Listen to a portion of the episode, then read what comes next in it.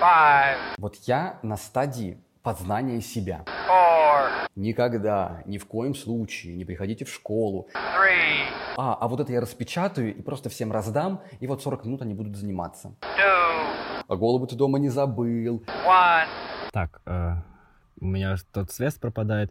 Ну ладно. fire.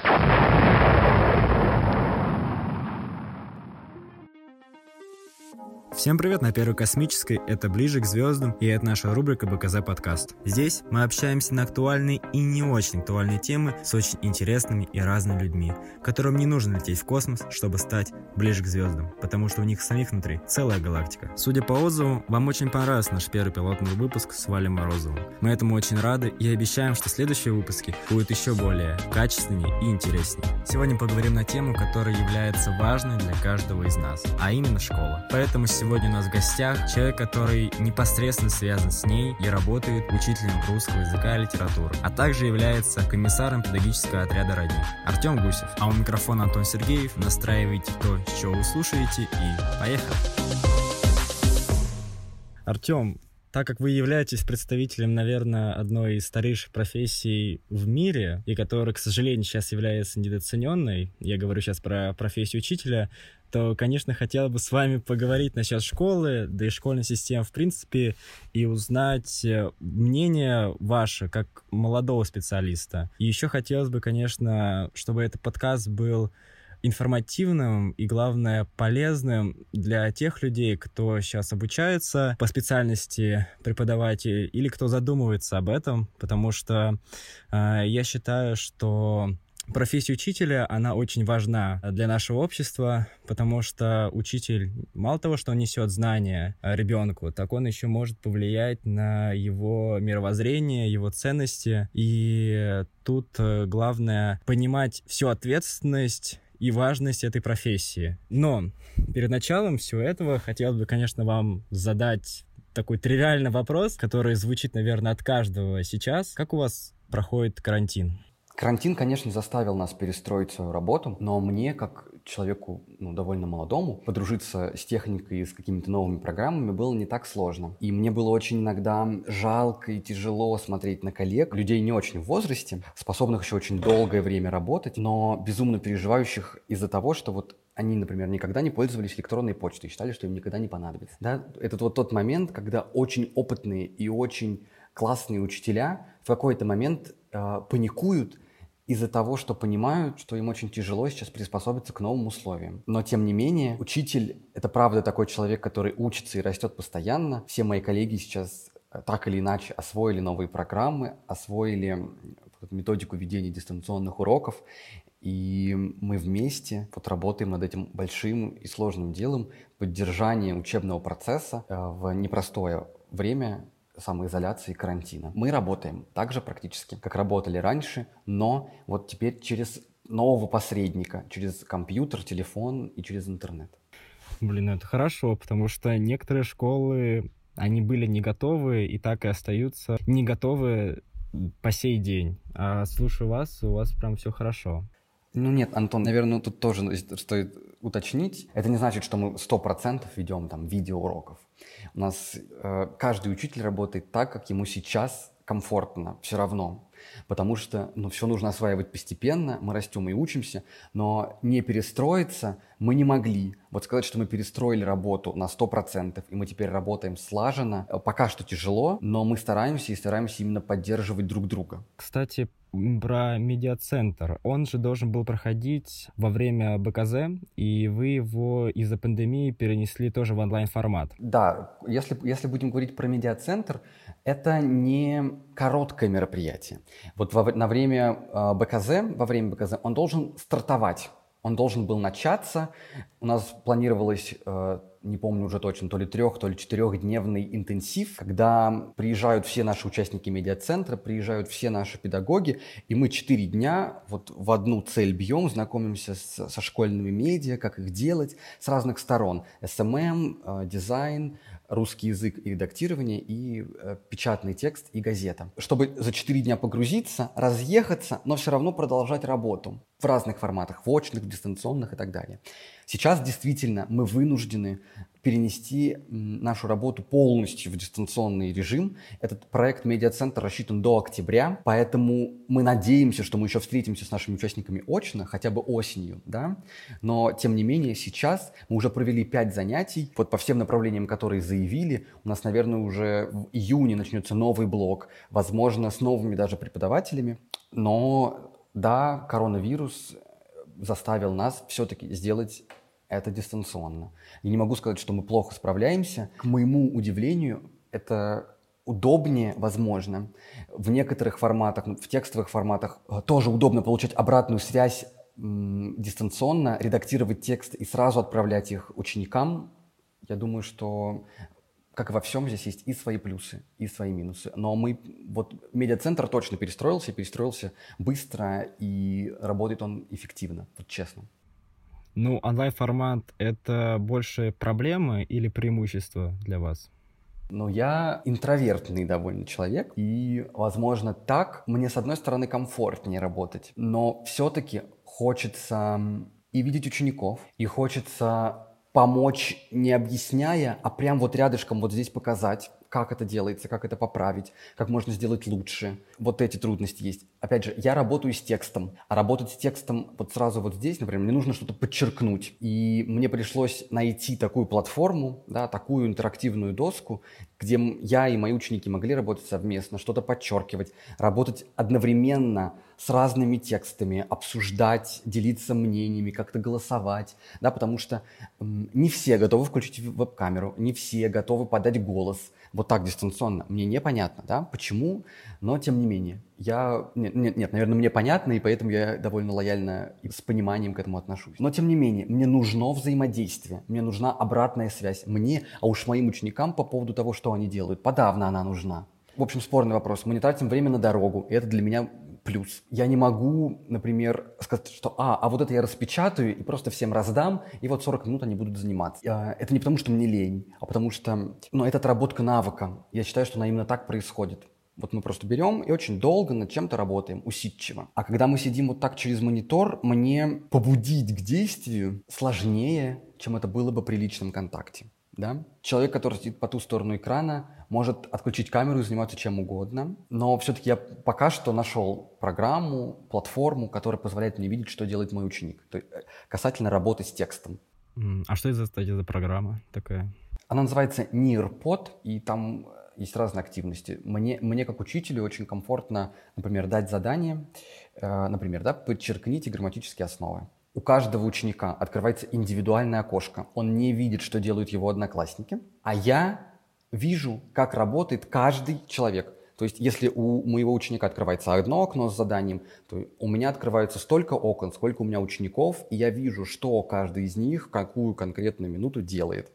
Мне бы вот формат очных занятий этого бы никогда не позволил. Мне пришлось бы ходить, смотреть, отвлекаться от одного к другому. Здесь я методично просматриваю каждое окошко, я вижу, кто, что каждый делает, сразу даю обратную связь, сразу говорю, что поправить, что посмотреть. Это очень удобный современный формат. Артем, когда я готовился к этому подкасту, когда я писал вопросы, да и в принципе, когда я узнал, что вы закончили факультет журналистики Московского государственного университета, а это на минуточку факультет, на котором учился Юрий Дудь. А, вы вернулись в свой родной Гусь Хрустальный и устроились работать учителем русской литературы. И у меня в голове всплывал только один вопрос. Почему?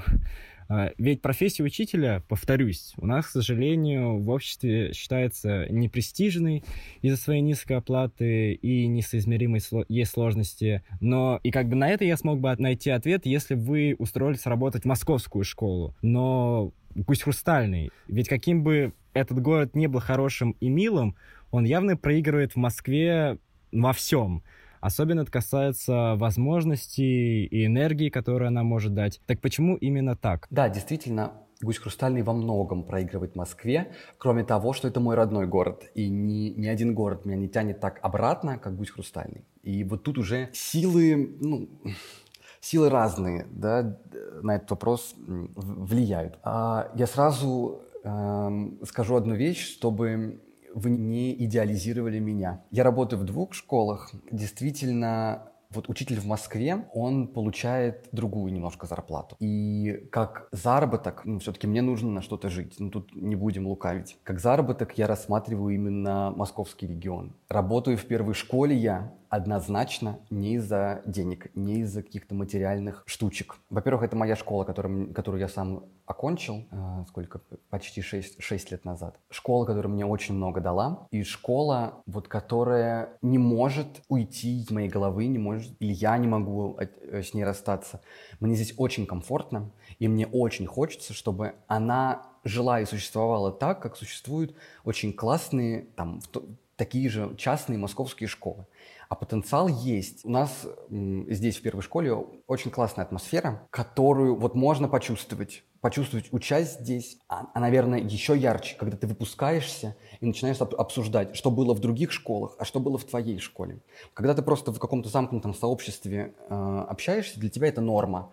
Ты не можешь понять, что где-то лучше, где-то хуже. Вот мы в первой школе точно даем себе понять, что мы не школа академического результата. Да, мы э, на лидирующих все равно позициях в городе, то есть там в олимпиадном движении в городе мы стабильно там на третьем месте. Из я точно не помню, то ли 12 у нас школ, то ли 13, чуть-чуть, где, да, где-то, то есть ну, третье место у нас по Олимпиадам, мы неплохо, у нас неплохие показатели ЕГЭ или что-то еще.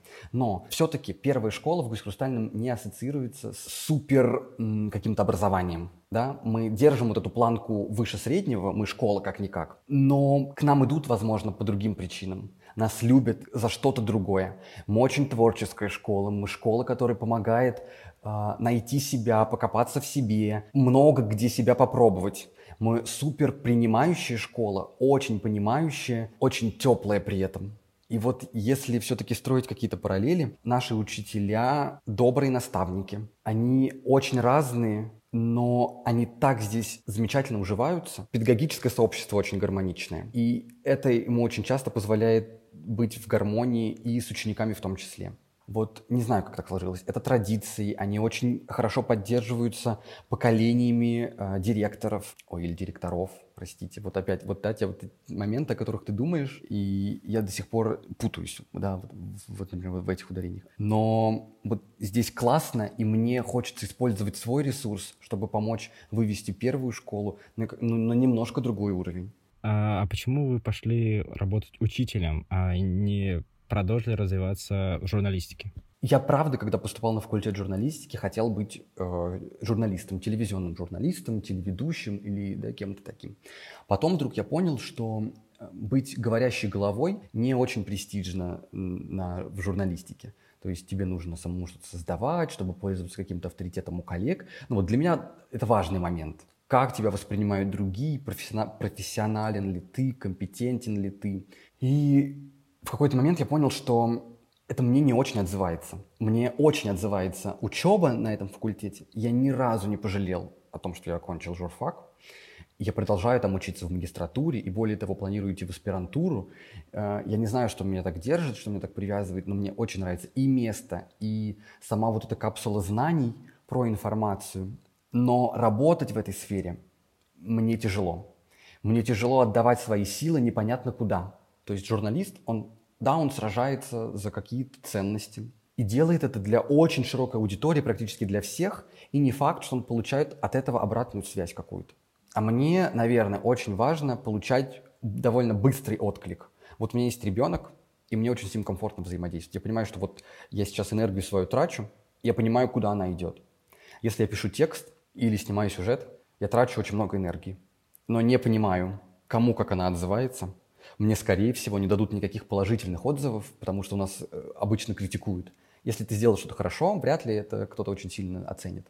Ну, мне так кажется, особенно в журналистском сообществе. А постоянно читать комментарии э, аудитории, вроде бы для которой ты так много делаешь, вот как-то нет. Вот это меня очень сильно останавливает. То есть то ли по темпераменту не мое, то ли еще что-то не мое. Но при этом я не зарекаюсь о том, что я вот сейчас пришел в школу, я останусь здесь навсегда, и я навсегда попрощался с журналистикой. Я где-то балансирую вот на, на грани вот этих гуманитарных наук, дисциплин, и мне это очень комфортно. А вы, кстати, не хотели а, создать какой-нибудь свой журналистский тогда проект в интернете, где можно получить быструю отдачу, а, от аудитории, про которую вы говорили, что вам ее не достает. Тот же самый Дудь, которого делал, делает программы, и он очень популярный и считается одним из классных журналистов в России. Uh, да, у него, во-первых, еще очень большой опыт. Надо не забывать, что он же не, не, не просто вот так да, появился. Он все-таки человек с опытом в, в этой сфере. Наверное, для того, чтобы создать свой журналистский проект, и что-то, чтобы продвигать в массы свое мнение, нужно довольно хорошо понимать себя. Вот я на стадии познания себя. Когда я точно пойму, что во мне такого ценного, что во мне такого важного, и когда я пойму, что я имею право моральное давать свое мнение на широкую аудиторию, тогда, возможно, я что-то создам. Но вот, наверное, мне кажется, что я на подходе на каком-то, но пока что мне очень важно понимать себя и приобретать мастерство мне очень важно быть компетентным, не быть голословным. И вот пока я не буду уверен, что я готов, я компетентен, я вряд ли возьмусь за что-то. А вы считаете ли, ну, согласитесь же с общим мнением э, журналистов, первых лиц журналистики в России, что, к сожалению, в России журналистика умирает? Знаете, я... Эм мне очень сложно говорить про журналистику. Я не читал новостей вот так масштабно, наверное, с первого курса, вот в тот момент, как я поступил. В классе в одиннадцатом я их читал новости для того, чтобы поступить на журфак, потому что это было очень важно, да, как твой навык. Но я, потом мне стало понятно, что я мне это не интересно. Вот для меня это а, трата времени, простите, потому что мне скажут, вот если правда что-то случится, без чего я не смогу жить, мне сообщат. Вот я без этого, я же как-то узнал, что коронавирус во всем мире. Я не прочитал ни одной новости по этому поводу. Я не знаю, честно, что происходит сейчас в журналистике, вот так глобально. Возможно, ну то есть у нас законодательно нет цензуры, но почему-то в каждом из нас ощущение того, что нас контролируют, и мы можем сказать что-то не то, и нас покарают, очень сильное. У всех это по-разному. Кто-то правда боится администрации, у кого-то правда очень жесткий внутренний цензор. Какие-то разные ситуации вот нас тормозят, но есть такие люди, которые открыто выражают свою точку зрения. Но у нас есть разные примеры. Либо они в обществе слывут бунтарями, им не доверяют, либо их убивают, ну или что-то еще.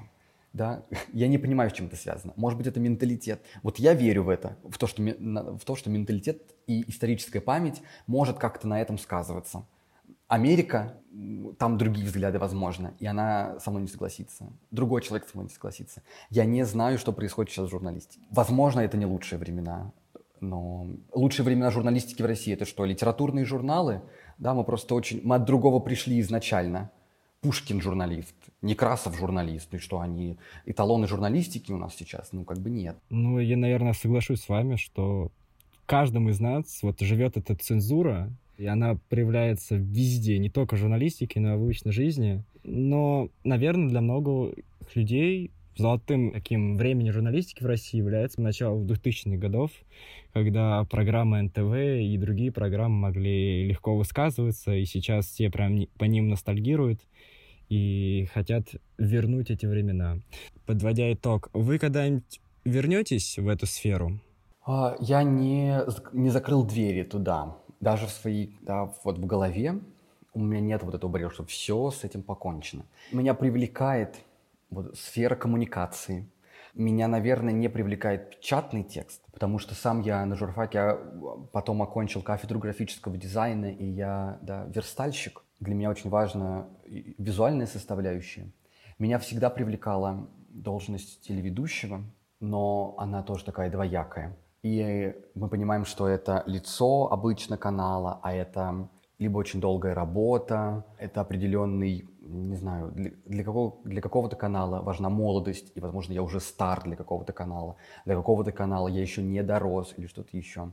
Но телевидение есть еще сфера рекламы, маркетинга, разных вот таких коммуникаций, которые мы чувствуем, действия которых мы чувствуем, но людей, которые за этим стоят, мы не видим. Вот, возможно, да, вот такую сферу я еще тоже для себя вижу, сферу каких-то коммуникаций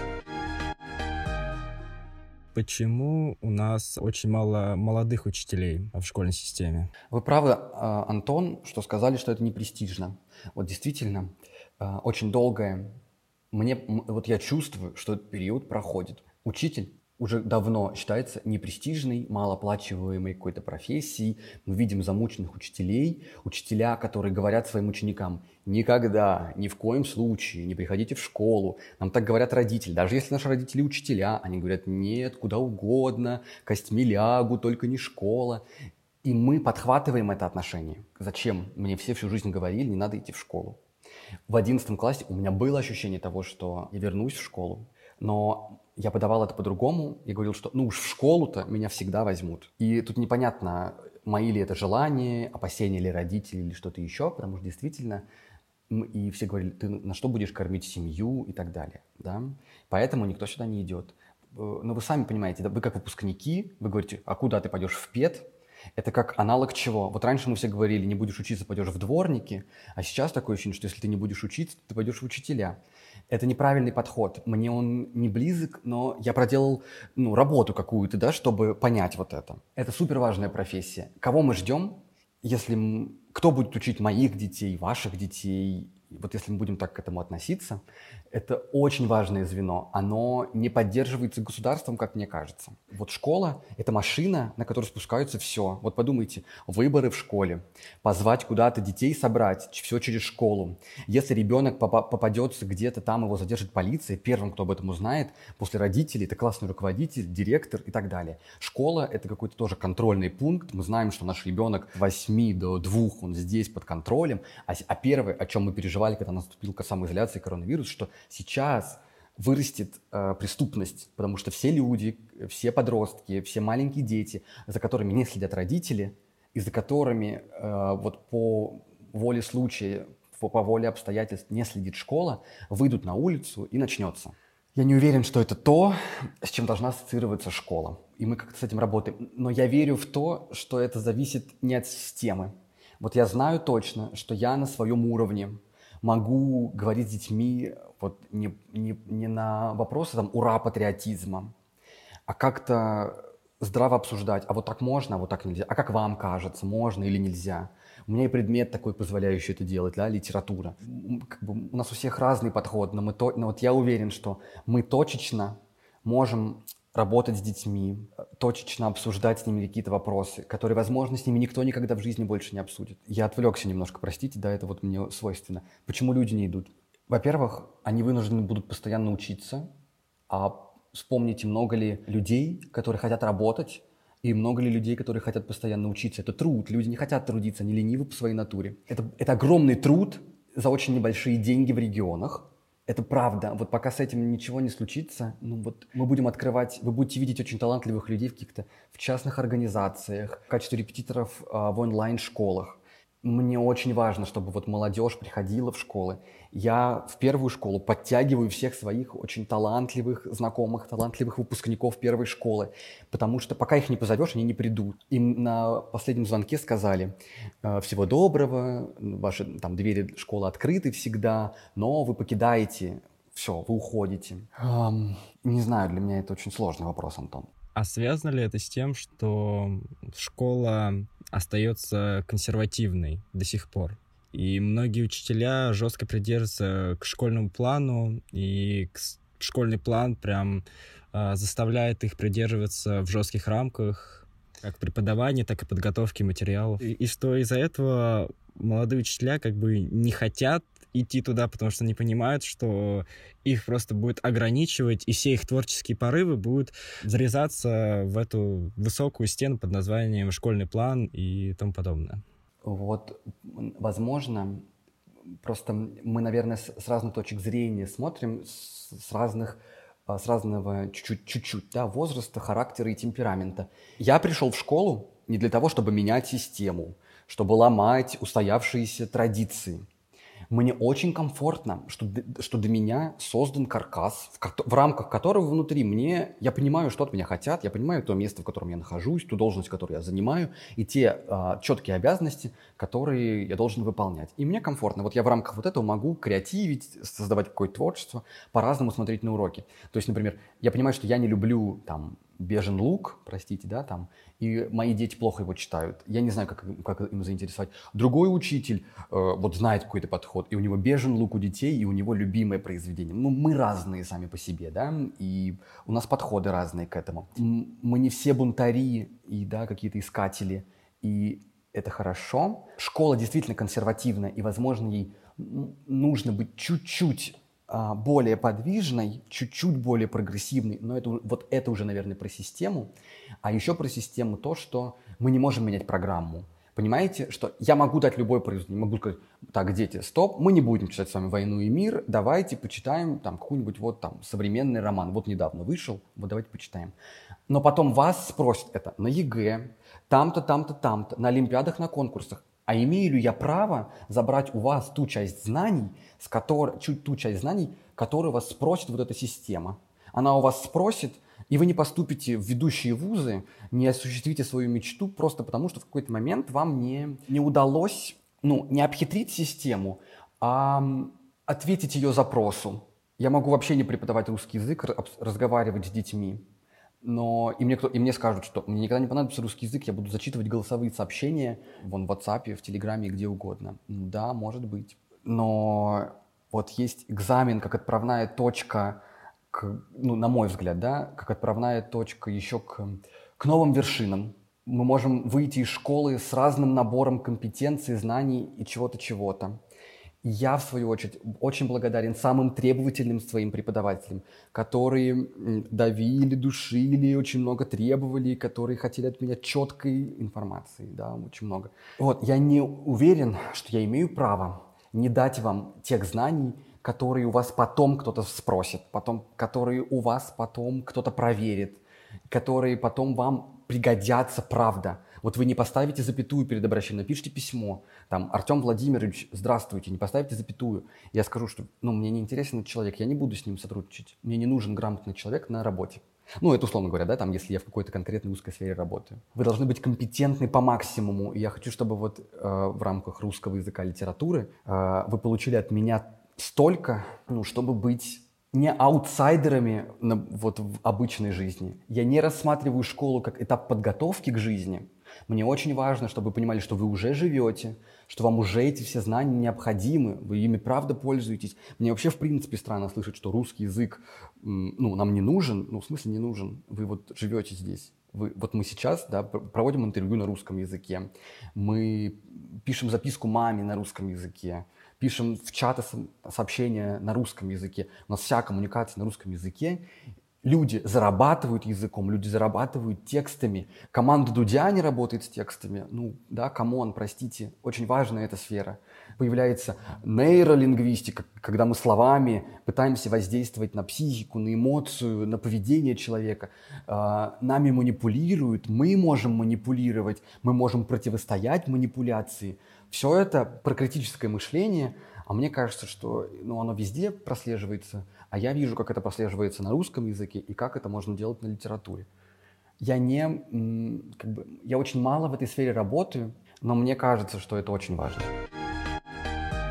А, кстати, по поводу школьной литературы. Вы можете согласиться с таким мнением, что не все произведения, которые прописаны в плане, они сейчас актуальны и понятны для молодого поколения, и что некоторые произведения нужно как-то пересмотреть. Ну, не, я не, не хочу сказать, что убрать, но просто как-то по-другому подавать, чтобы это все было понятно. Потому что, например, вряд ли человеку 12-летнему будет понятно какие-то произведения про несчастную любовь или там смерть близкого человека на войне и тому подобное.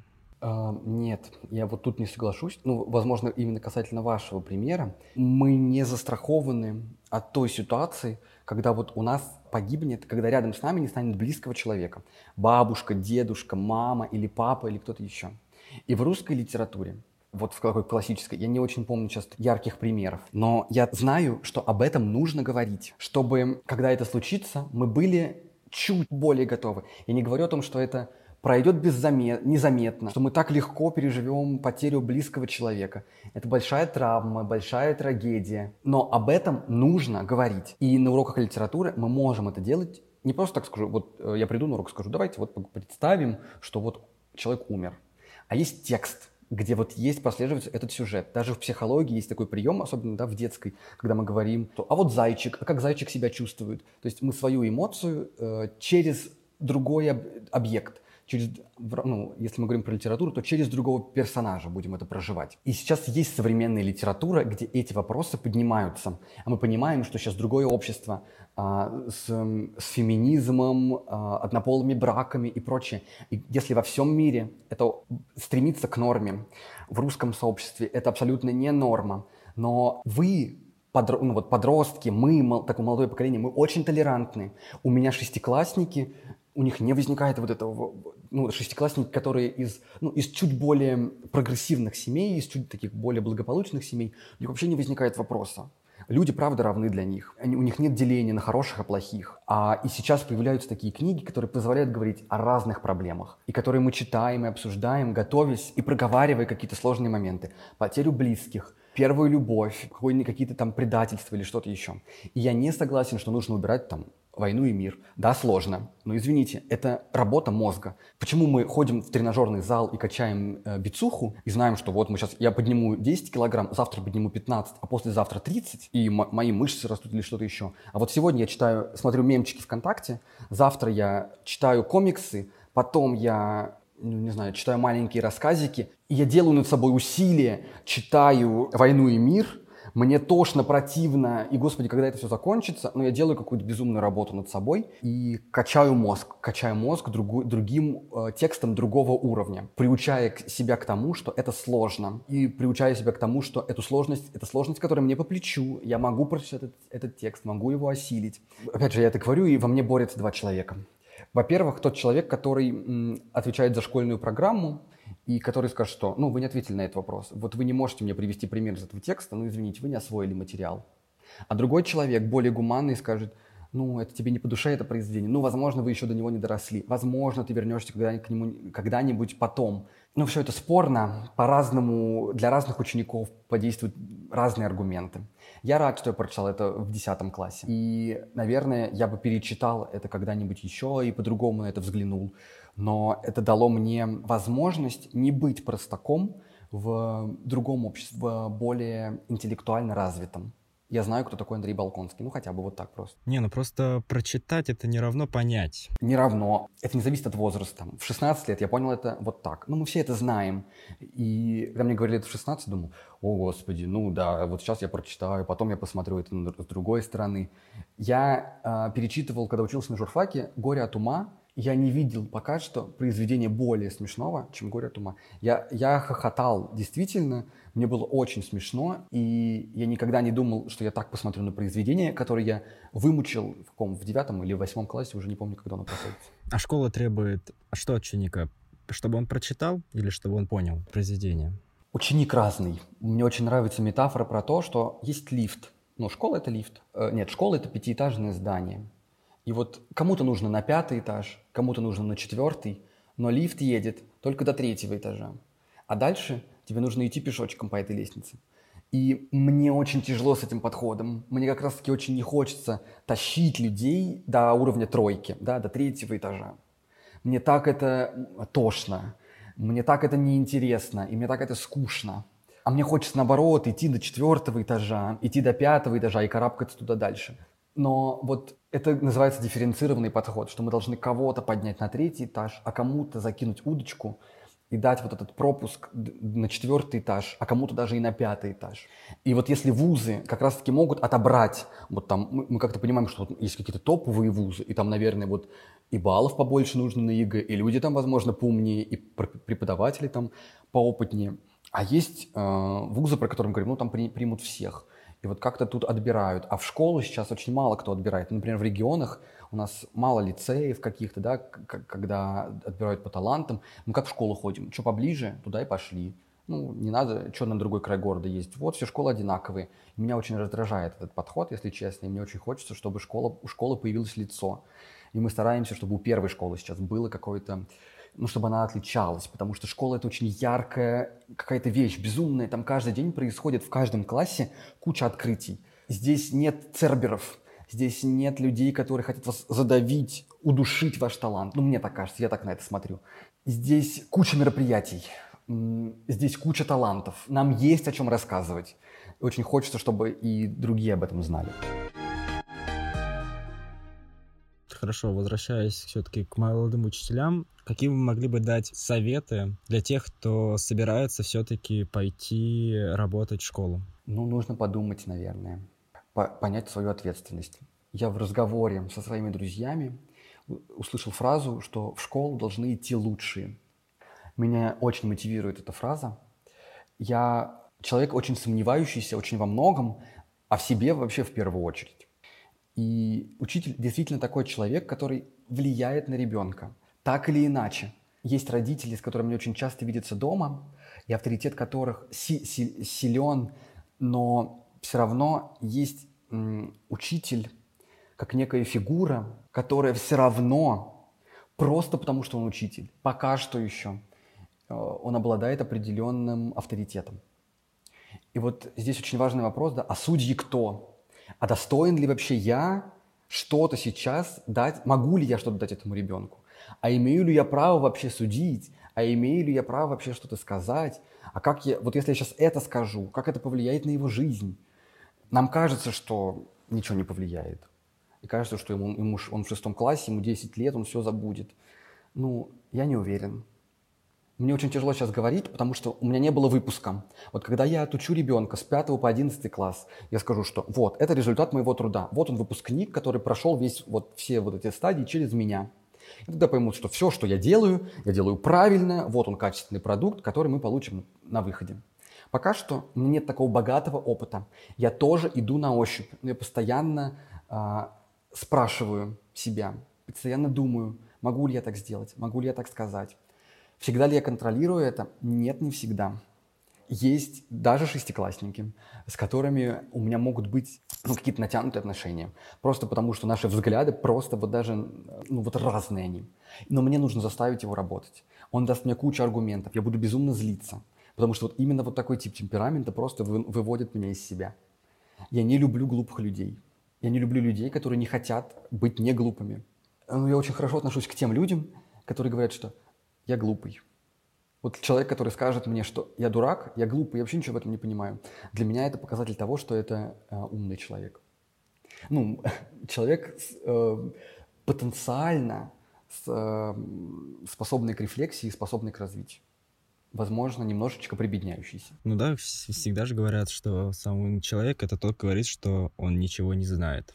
Ну, то есть главный совет для молодого учителя — это осознавать, готов ли ты пойти работать учителем, готов ли ты на такие трудности на такую ответственность. Я правильно понимаю? Да, Антон, абсолютно верно. Готов ли ты взять на себя этот груз ответственности?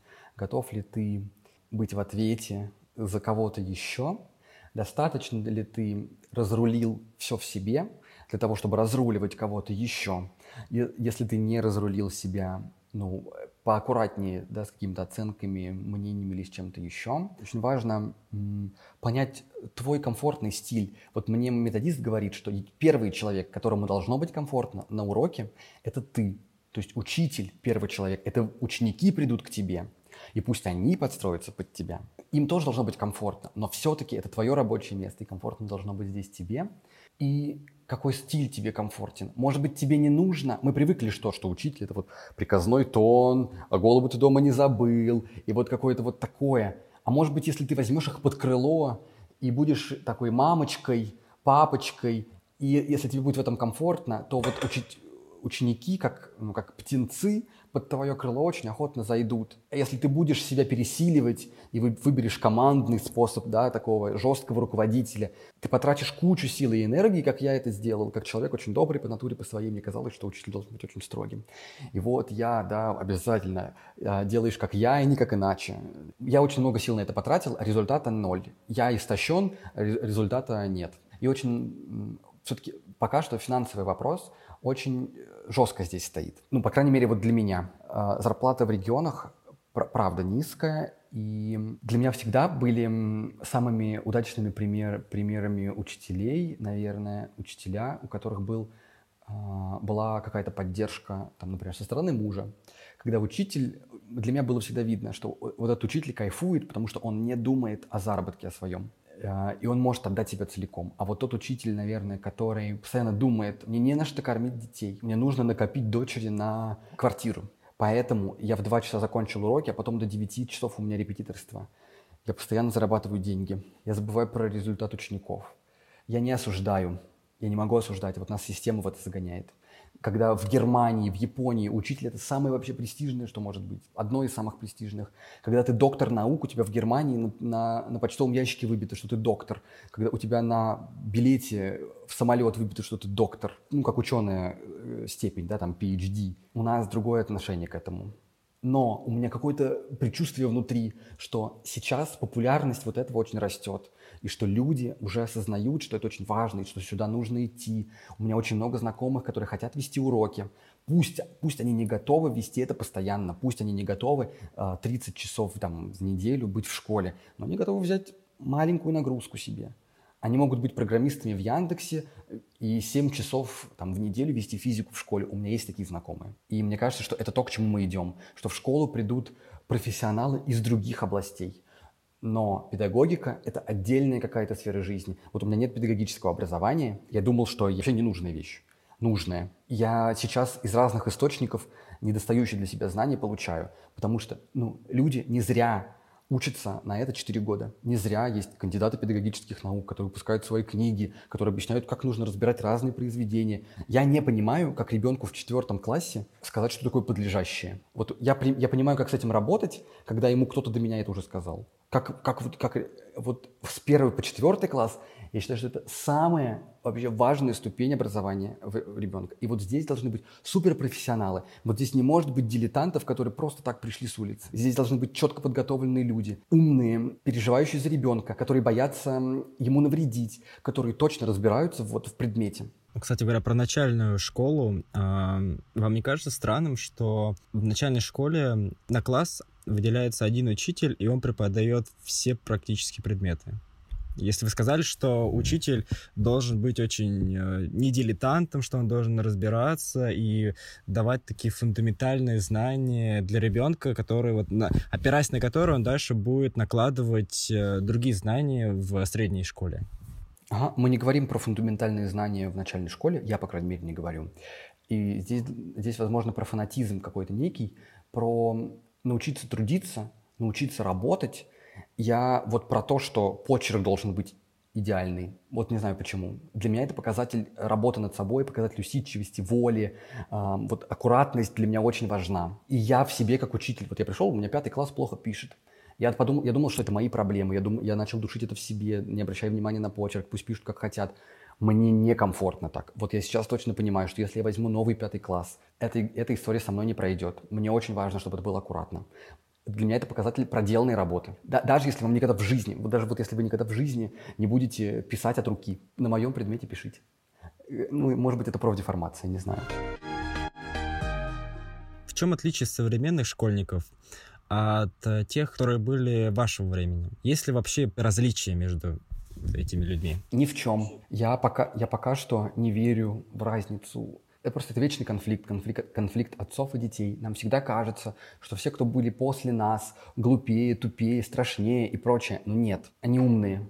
Умные дети сейчас такие же умные, как дети 50 лет назад. Глупые дети сейчас, ну простите, а я ну, вот не могу с собой побороться пока что. Я верю, что вот э, набор какой-то там лени, безответственности, нежелания развиваться приводит к какому-то симбиозу, который мы вот сейчас стереотипно называем глупым, глупым человеком. А, такой же, как 50 лет назад. Мне кажется, что мы очень мало меняемся, просто в какой-то момент раз появился гаджет, и человек, который, у которого была книга, не может понять человека, который, у которого сейчас гаджет, хотя делают они там одно и то же, получают информацию. Я вот правда считаю, что люди сейчас э, толерантнее и готовы к принятию и склонны к эмпатии больше, наверное, чем вот, например, мои одноклассники. А вот по поводу креативности, а, я хотел бы вас спросить, убивает ли школа креативность? Но касаемо вашего примера по первой школе, я это, конечно, так не могу сказать. А, у вас очень, мне кажется, творческая школа, но, например, у меня, вот мне была история, когда я полностью это прочувствовал, это было год назад, когда я готовился последнему звонку, и мы создавали какие-то сценки для того, чтобы выступить. И я просто увидел максимальное нежелание людей что-то придумывать, э, что-то там творческое создавать, потому что все фразы, которые я слышал, это давайте возьмем э, с интернета, скопируем или просто прочитаем стихи. И меня это, конечно, поражает, потому что мне кажется, творчество — это такой навык, который нужно тоже развивать, и оно очень важно в современном мире.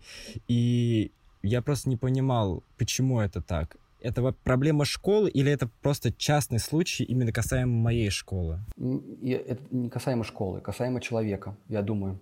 Во-первых, не все люди должны быть супер творческими.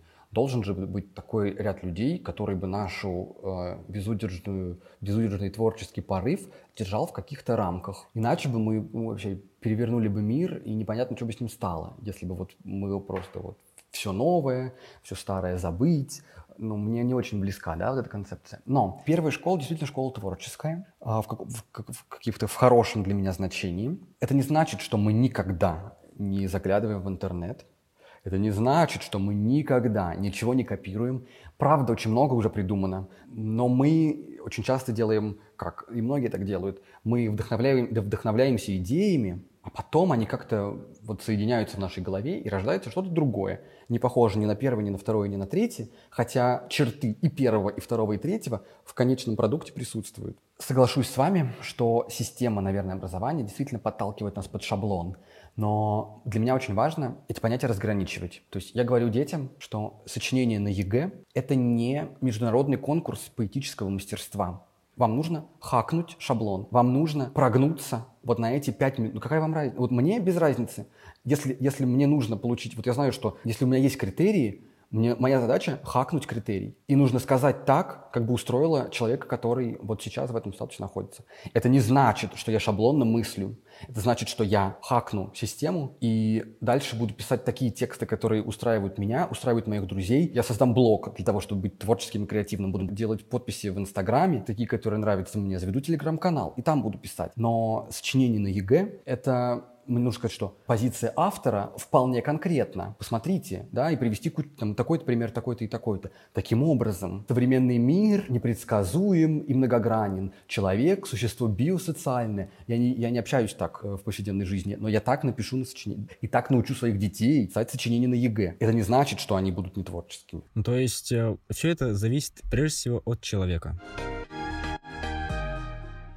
Теперь про первую школу. В чем же все-таки заключается феномен а, первой школы? Почему она такая особая, почему она выделяется среди остальных? Мне очень льстит ваше мнение, оно мне очень откликается. Для меня это тоже особая школа. Она очень открытая, она не боится нового, при этом оставаясь школой. То есть она не может отказаться от образовательного компонента. Ну, это абсурдно, да? Но я не знаю почему. Я прав... Мне правда кажется, вот выпускник первой школы немножко другой. Да, он где-то может в каких-то знаниях уступить, но он никогда вот не пройдет мимо, он никогда чего-то не сделает, он поздоровается, он внутренне воспитан, он, если захочет, сделает. Ну, хорошие дети, правда, есть много где. Вот просто первая школа, э, то, что мне очень близко, то, что близко кругу моих друзей, кругу моих знакомых, это то, куда я трачу очень много своих сил, для того, чтобы и вы думали про школу по-другому, и чтобы в городе по-другому про это думали. Это не значит, что все говорят «Вау, первая школа». Кому-то очень важно там, поступить в Бауманку, и им в страшных кошмарах снятся творческие конкурсы. И это не наш ребенок. И мы понимаем, в какую школу ему нужно идти. Кто-то там «не трогайте меня, дайте мне порцию знаний и отстаньте». Это не наш ученик. Они есть и у нас, и им нравится у нас, но мы их не трогаем. Мы в каком-то постоянном поиске. И мы здраво смотрим, мы не льстим себе никогда. Мы понимаем, что фасад страшный. И люди нам говорят, ну вот подходишь к вам, прям тюрьма. Я подхожу к школе, думаю, ну и тюрьма. Ну правда, вот тюрьма. Я захожу внутрь, это ощущение пропадает моментально. Но это не значит, что я, не, я говорю так не потому, что я ненавижу это место.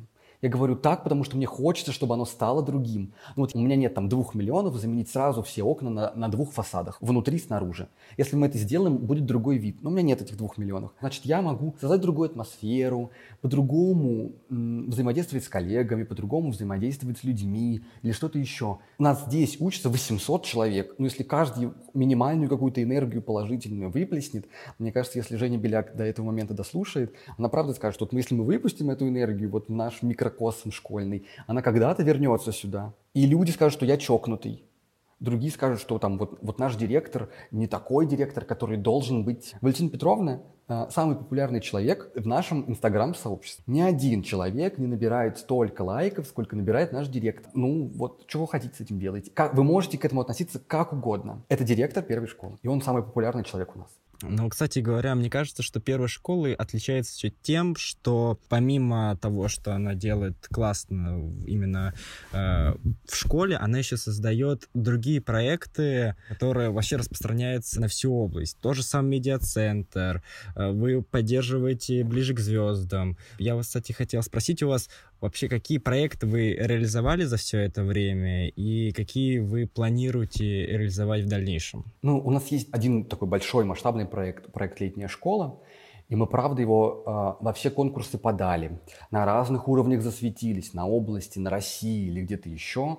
Это такое наше самое первое серьезное детище. Мы очень за него переживаем, очень хотим, чтобы это было качественно, с каким-то нашим видением, с моим видением, с видением Ирины Вячеславны. Мы очень часто спорим, конфликтуем, но потому что мы, э, мы хотим качественного продукта, вот с нашим видением, потому что это школа, которая проходит в летний период, и надо быть чокнутым, чтобы заставлять ребенка еще и летом учиться. Но как сделать так? Мы собираем много положительных отзывов. Я понимаю, почему это происходит, потому что мне это близко. Вообще, а, вот позиция обучения для, на протяжении всей жизни мне очень отзывается.